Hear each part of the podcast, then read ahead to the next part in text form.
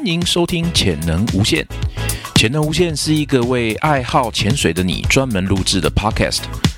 希望透过我们的节目，能让你知道更多潜水的大小事。如果你还不是潜水员，这也是一个可以让你了解潜水百态的机会。准备好了吗？节目就要开始，跟我们一起探索你的无限潜能吧！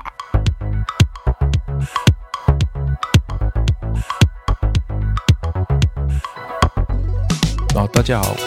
欢迎收听这一集的潜能无限。哇，很久没有更新我们的 podcast 了哦，因为之前呃出国了一阵子，那在出国这段期间呢，不太方便录制 podcast，所以呢，呃，我们的进度呢就搁了一下哦。那 再来呢，很大很很不巧的就是在这个年前呢。就是感染了新冠肺炎嘛，所以就算后来回来台湾，但是因为嗓子的部分哦，还是没有恢复，所以呢，以至于这将近两个月吧，都没有再更新这个 podcast 哦。那好，我们回来讲哦，呃，上一次哈，我们有稍微简单的介绍了一下公共安全潜水里面的新生源嘛。那我们收到了好几位网友，好他们的一些私讯的提问，哦，那有一些网友他希望我们多花一点时间来介绍什么是公共安全潜水，好，所以今天呢，我们就花一点时间来聊一聊，到底什么是公共安全潜水，哦，什么是公共安全？那它跟一般的休闲潜水又有什么地方不一样呢？哦，那首先我们先来看一下哈，一般我们大部分的潜水员知道的是。这个休闲潜水嘛，那它主要这个休闲的潜水是它的目的呢，就是你的休闲娱乐。所以一般来讲，你通常会是在你放假啊，或者是有空的时候哦，约约三五好友，大家一起去海边潜水，或者是安排出国旅游之类的。所以呢，这个是比较有点类似像是休闲类型的嘛，哈。那你去的地方呢，基本上。哦，也都是能见度非常的清澈啊，还有它的水呢是相对来说比较干净的哦，有可能是溪流、湖泊啊，或者是在台湾比较多，可能就是在去海边嘛，哦，进行这样子的潜水活动。那你潜水的目的哦，很有可能是呃拍照啊，哦，或者是摄影啊，哦，甚至也有可能很单纯，就只是想要下去泡泡水，好之类的。那这是属于休闲潜水的部分。但是呢，公共安全潜水呢，它其实它的目的哦，跟休闲潜水差别蛮大的哦。它最主要目的呢，大概有不外乎三种哦。第一种是为了要搜证哦，也就是说，他可能要帮检调啊、警察这些的哦，去水里面把一个刑事案件的证物给打捞回来哦。所以呢，所以第一个是搜证哦，那第二个呢？就是刚刚我们前面有提到嘛，就是打捞哦。那你有可能小到什么一颗子弹啊，哦，一把刀啊，枪支啊，哦，甚至有可能大到一个呃车辆啊，哦，甚至更夸张的话，可能会有沉没的船啊，或者是航空器哦之类的。那第三种呢是救援哦，可能现场啊有什么车辆刚掉入湖中。哦，所以这个时候，为了要争取黄金救援时间，哦，所以呢，赶快去把这个在底下受困的人啊，或者是刚刚这个遇难的这个被害者呢，赶快把他打捞上来。哦，那这大概会是呃公共安全潜水的三个主要的目的。那接下来呢，对应到这些有可能的方式，这些有可能目的哈，所以大部分公共安全潜水它的场地啊。大部分会是能见度不好的地方，哦，那还有呢，在它的这个你进去的这个水域啊，它很有可能有受到污染，啊，为什么我们这样讲？就是呢，你比方说，好一个刑事案件，那凶手呢把这个枪支哦丢到什么大排有没有？或者是丢到什么不干净的水啊，或者是工厂的废水池之类的，所以在这种情况，在这种情况之下呢？潜水人员哦，进行公共安全潜水潜水人员，他们就必须要穿着很好的能够完全隔离那些污染水体的装备，然后让自己可以下去，然后去把比方说枪支啊，或者是刀啊这些的，把它给打捞回来。那又或者是哎，有可能你说像车辆或者是什么沉船啊、船只沉没，或者是飞机啊这些的，它可能掉到河里面去啊，或掉到海里面去啊。那这边并没有受到污染啊，对，这个水体本身可能一开始没有受到污染。但是因为车辆下去之后，或者是这些交通工具掉到水里之后，它有可能机油哦，或者是里面的一些汽油哦、柴油之类的，它扩散了，它它溢出了哦，所以这个时候造成了这个水体周围呢，它有了一些化学污染物质哦。那又或者是比方说是呃打捞尸体，那尸体在下面它开始分解了。所以在尸体的周围呢，它可能有一些生物的污染，哦，所以呢，公共安全潜水，我们大部分呢把它定位成你去的水体呢，大部分是有受过污染的环境。再来呢，公共安全潜水跟休闲潜水比较不一样的地方哈，休闲潜水基本上你只要跟你的潜伴啊，或者是跟教练导潜啊，讲好你们要去的地方，对不对？然后什么下水的时间、上水的时间。保留气量那些的手势信号，从哪个点下哪个点上这些的，做好你们的潜水计划，你们就可以去潜水，对不对？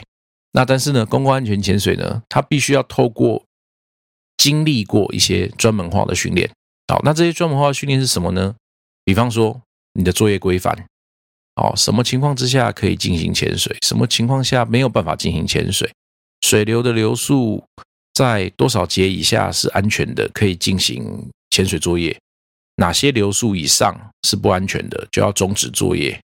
哦，诸如此类。那还有再来呢？潜水团队，好，不只是潜水员而已哦，所有的公共安全作业的团队呢，他们都必须要确保他们的身体健康跟他们在现场的安全，哦，所以也就是说，他们呢在执行完勤务之后，他们还被要求必须要做身体检查。哦，有可能在现场做一些简单的身体检查，那一段时间他们可能要去医院做一次潜水的体检，哦，去确保说他们的身体在从事这样子的公共安全潜水训那个这个作业之后呢，他们的身体没有异状。哦，那另外呢，对休闲潜水来说，哦，可能呃，就像当初大家在学 Open Water 一样，你可能要学什么？十八样、二十二样这样子的基本动作，对不对？那对这些公共安全潜水员也一样，他们当初开始进入公共安全潜水领域之前，他们也必须要经历过这些休闲潜水的训练，然后也要知道蛙鞋的踢动啊、呼吸的技巧啊、装备的操作啊、哦中性浮力的控制啊这些的。接下来，他们已经是一个合格的休闲潜水员之后，才能。进入公共安全的领域来从事这些专门化的训练。那这些专门化的训练呢，有包含三种不同类型的潜水作业哈。第一种，商业潜水啊，因为商业潜水有一个区块，它是负责做打捞的作业哦，所以呢，公共安全潜水呢，如果要负责做打捞的这些作业的时候呢，它有可能哦会借助于在商业潜水所所学到这些技巧。哦，来进行操作。那第二个呢，是科学潜水的水下测绘，因为它必须要能够呃把水下的状况做一个呃快速的这个绘图，然后让来让岸上的组员哦，又或者是减掉单位了解水下的状况哦。第三种呢，它必须要借助技术潜水的一些潜水技巧哦，它可能会使用到多组气瓶啊。哦，甚至如果说深度比较深的话，它有可能会使用到不同于一般空气之外的一些特殊气体，哦，透过这些气体来从事潜水作业，哦，所以呢，一个公共安全潜水的团队，哦，或者一个公共安全潜水员，他有可能必须要接受过来自于商业潜水、科学潜水还有技术潜水这三种的额外的训练，啊，让他能够。接触呃，能够去做进行不同类型的一些潜水作业哈。那这说回来了，所以呢，这就是告诉我们说，单单只是一个休闲潜水员，他没有办法去胜任这样子的工作哦，因为休闲潜水活动它的目的就是为探索水下的世界嘛，对不对？他可能是用拍照啦、录影啊，或者是只是用他的眼睛来探索这些水下世界。好，那所以呢，这些休闲潜水的证照跟休闲潜水他们的动作技巧呢，没有办法去承担这些公共安全这个潜水相关的一些责任范围哈。那也是因为前面我们讲过嘛，他会接触到三种不同类型的潜水，对不对？还有他的一些作业规范嘛。所以呢，包含人员的搜索啊、车辆的打捞啊、证物的搜索啊，还有最重要的一些进出文件啊，或者是。政务的一些管制流程啊，或者是个人身体健康啊，团队团队的一些进出啊什么的，他都会需要非常琐碎的一些文件记录哦。因为这些记录呢，很有可能如果到时候呃，检调单位甚至法院哦，他有需要呃调查的时候，这些文件记录呢，都可以用来确保他们所搜索的证物，或者是他们打捞车辆或者是遗体。他们的证据链哦是完整的哦，所以不会造成这个毒树果这样子的问题。好，也就是说，因为一开始取证的不正确，导致于之后这个证物没有办法担当，就是在法院上面没有办法当做一个适当的证物来进行呈堂证供。哦，好，那接下来呢，我们来看一下哦。呃，我们来介绍过了这个公共安全潜水它的组织嘛，对不对？那接下来呢，我们要了解到说，哎，那如果一个公共安全潜水团队，它会有哪些这个呃，会有哪些人呢？对不对？那一般来讲，哈，这个公共潜水、公共安全潜水的团队呢，他会他的这个成员啊，有可能会来自几个不同的部门。哦，第一个可能是消防部门的人，哦，或者是警察、公安这个方面的，那又可能是民间的一些救难队，哦，或者是啊一些志愿者，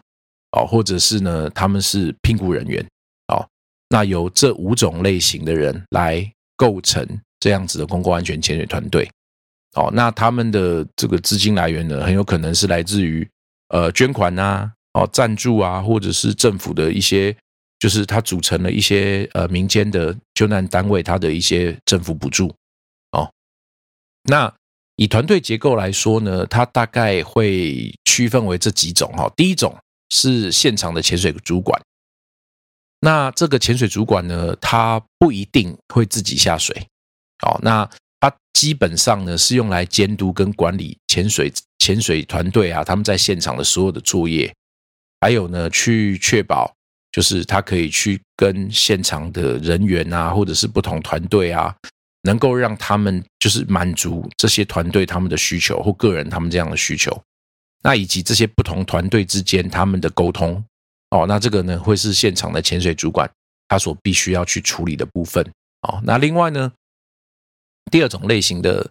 这个团队呢是潜水安全官。哦，那潜水安全官呢？他其实顾名思义嘛，他要负责最重要的一件事情，而且是唯一的一件事情，就是现场所有的安全，啊，所有的安全。所以他必须要去了解他这个作业地点，哦，他所在的省啊，或者是县市政府啊，他的一些标准，还有一些规范，哦，那以及呢，他要去遵守，哦，不能够说让所有的成员在操作的时候呢是。处于违法或违反行业标准的状态，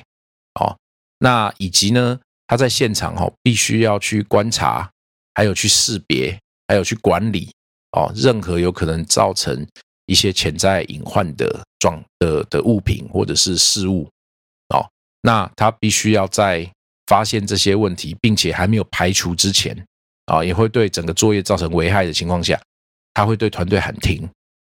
那必须要到排除这些状况之后，才能够继续进行现场的作业哦。不止只有在潜水而已哦，包含连在水上哦，都是属于潜水安全官要去注意的部分。那呃，他呢就只做一件事情，就是去观察、注意跟管理哦，所有可能会影响现场的东西，现场安全的东西。好，所以呢，呃。除了跟安全以外的事情之外，其他都不是他的责任哦。他也就是他他就是在现场会应该会通常会是属于一个最讨人厌的吧，因为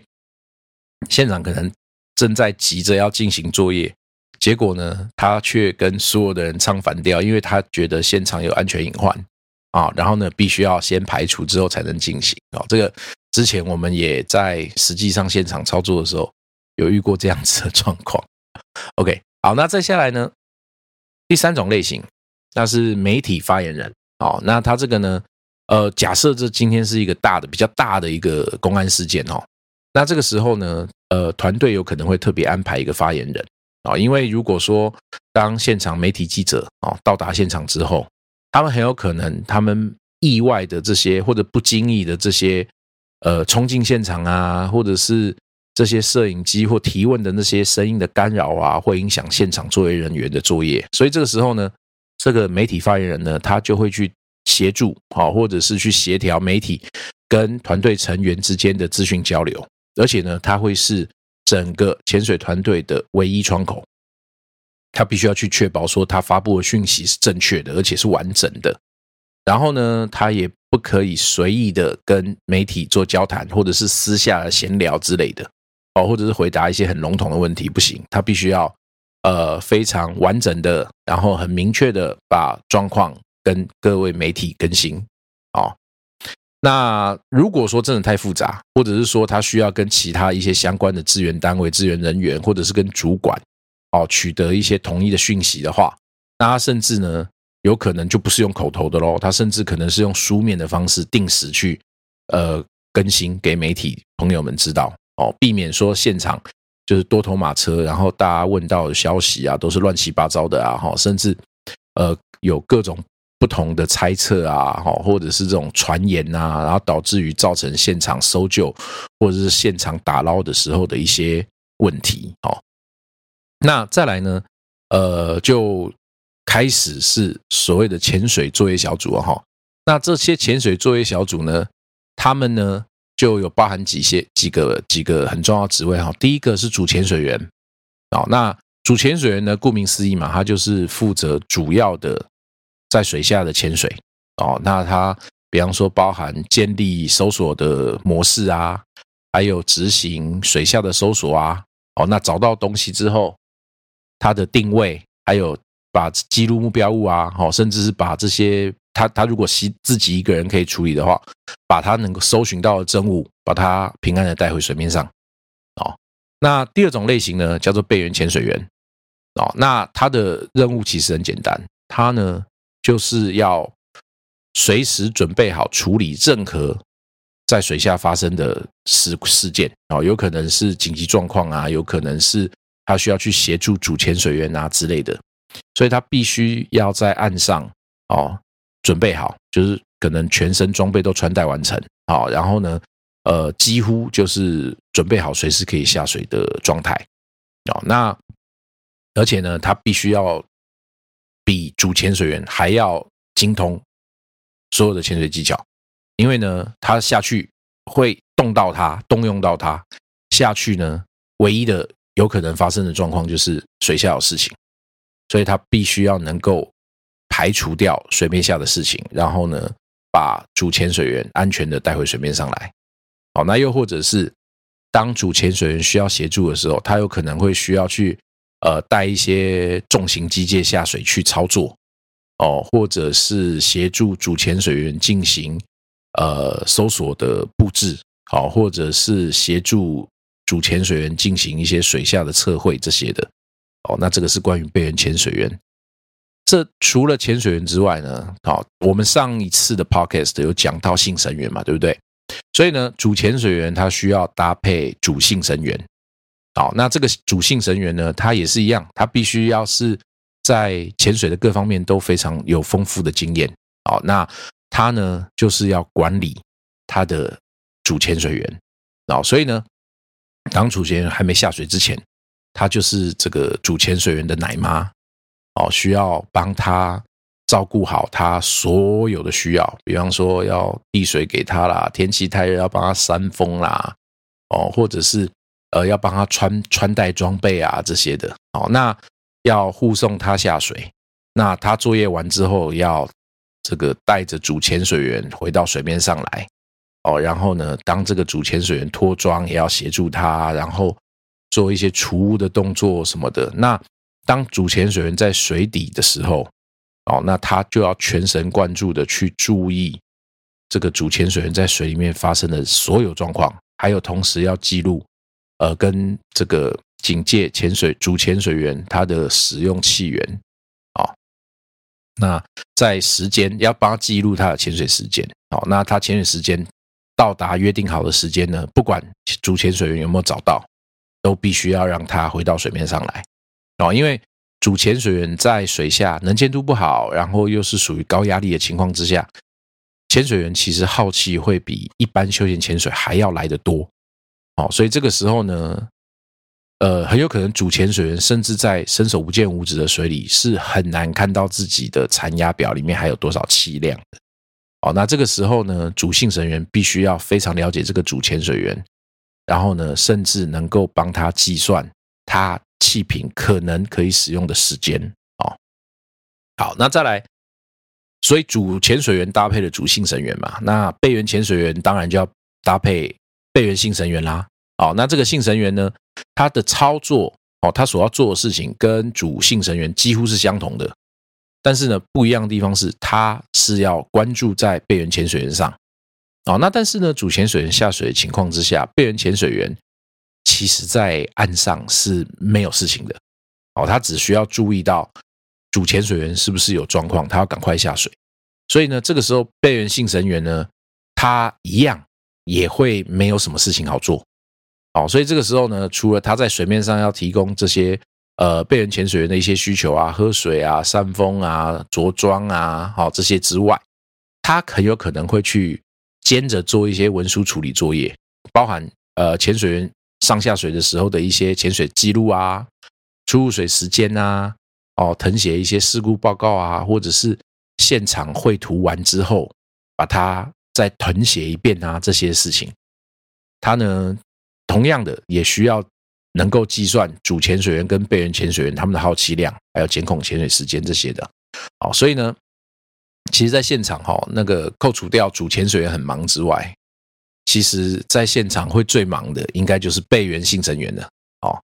那再来，如果说团队再大一点的话，很有可能会有专门的储物小组哦。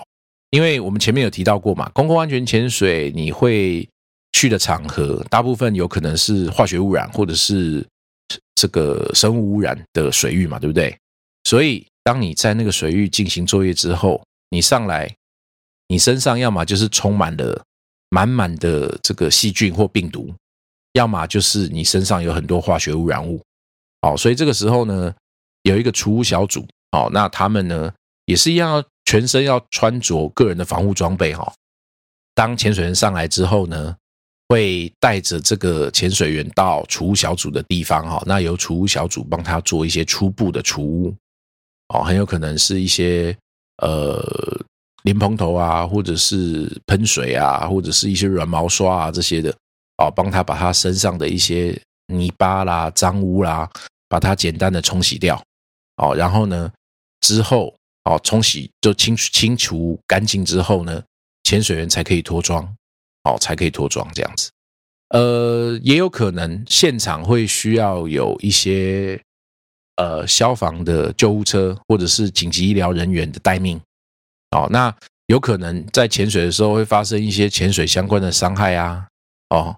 呃，减压病哦，或者是一些什么快速上升这些气胸啊，好这些问题，那又或者是有可能吸入到就是污染水域的一些气体，或者是它的水呢，就是沾到皮肤，或者是不小心吃下去，以至于在现场造成了一些中毒啊，或者是一些上吐下泻的状况。哦，那这种状况呢，呃，如果现场有紧急医疗的人员在的话，可以立刻提供一些紧急处置，然后再送到医院去，好去去做后续的治疗，这样子。再来呢，呃，可能还会有一些消防部门的弟兄呢，在现场提供照明，因为你如果是长时间的作业的话，有可能到晚上嘛，所以呢，你可能会需要有灯光车啊，或者是有一些额外的发电机啊，或者是甚至现场要有空压机啊、潜水车辆哦，可以对气瓶做一些补充、照明哈，或者是一些额外电力的需求哦，这样子。呃，也会有一些执法人员在现场哦，就是警察或公安之类的哦，那他们必须要对现场拉封锁线嘛，那还有去做一些现场进出人员的管制啊，或者是在水里面或陆地上找到的一些证物的监管呐。哦，那这些呢，都是属于执法单位他们会在现场做到的一些事情。哦，这些呢，就是关于一些这个公共安全潜水哈，它会建立的这个团队，哦，它来自的方向、资金来源啊，还有团队结构啊这些的。哦，那这个是呃，我们这一集对于公共安全潜水它的组成，还有为什么会有公共安全潜水这样子的呃组织，然后呢？他们跟一般休闲潜水不一样的地方在哪里？好的一些简单的介绍。如果说各位各位听众呢，对于说这个公共安全潜水还有其他的想法或兴趣的话呢，也许我们会再再多安排一个两三篇来做这样子的介绍吧。哦，那因为毕竟公共安全潜水它是一个非常小众的这个潜水领域啦。那一般正常的休闲潜水员。说真的，不太会去接触到这一块啊。每年实际上会需要这样子的人员呢，也没有像呃，可能你去考个教练啊，或者是去上个技术潜水啊那样子那么多哦。所以呢，呃，我还蛮讶异，就是上次去去讲到这样子的题目之后，居然会有这个前友们哈对这个东西有兴趣啦。好，没关系，反正我们呃今天就。大致上，先把他的组织架构，还有团队成员这些，跟各位前友做这个